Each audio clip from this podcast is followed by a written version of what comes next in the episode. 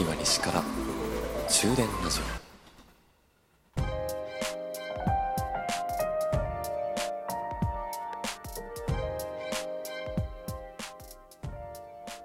こんばんは、さひです。終電ラジオ83号車でございます。皆さんさ、ボタン取れた時に自分でつけれます？いや、私、お恥ずかしい話、自分でつけれるかと言われたら、ギリギリつけれる。見た目はね、超適当というか、糸の始末、なんだこれっていうような、そんな付け方になるけど、とりあえずね、かろうじてつけることはできます。でもね、ボタン付けってさ、よく考えたら、小学校の4、5年の頃、家庭科でね、ちゃんと習ってるはずなんですよね。全然、体に残ってない。あの腕。というのも、おそらく中学、高校、大学、社会人、この期間、あ、ボタン取れちゃったな。もういいや、この服。着倒したし。って言って、ボタンが取れてそのままにする。それか、ボタン取れちゃった。お母さんつけてって言ってね、お母さんにつけてもらってたから自分でボタンをつけるっていうね、そのシーンが残念ながらね、小学校の4、5年、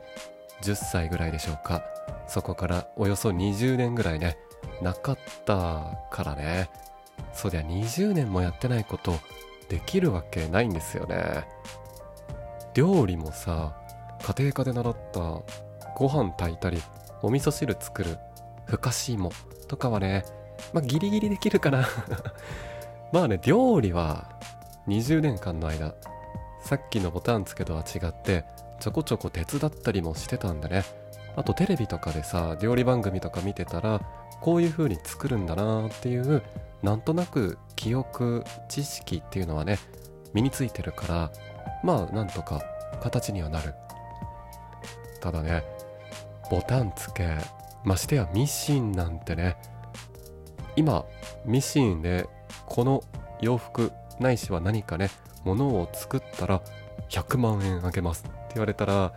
よしって言ってね腕まくって本気でやろうと思うけど多分糸をミシンに設定させるっていうんですかこう通していくその時点でねギブアップですね。小学校の時ってさそう思えば音楽体育家庭科いろいろな科目があって家庭科こそ一番大人になった時に役立つんじゃない？音楽とか体育もねいろいろこう自分自身の教養をつけたりとか体力をつけるっていう意味で大事だなと思うけど家庭科ってさ週に1回あるかな？ぐらいだったと思うんですよね。大人になってからさ家庭科ってめちゃくちゃレアな教科だったけどあれこそ週に23回 やってほしいな。そうしたらさ18歳になった時にはさ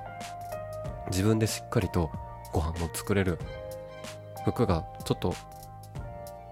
壊れちゃったらちゃんと直せる。とかね。一人で生きていく力一番発揮しそうなそんな気がしますね。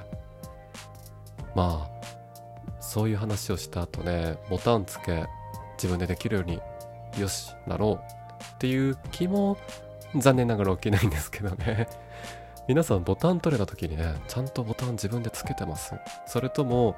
私がさっき言ったように、あ、ボタン取れちゃったな。替えのボタン持ってるけど、もういいやって言ってね、捨てたりしてませんか？それではまた。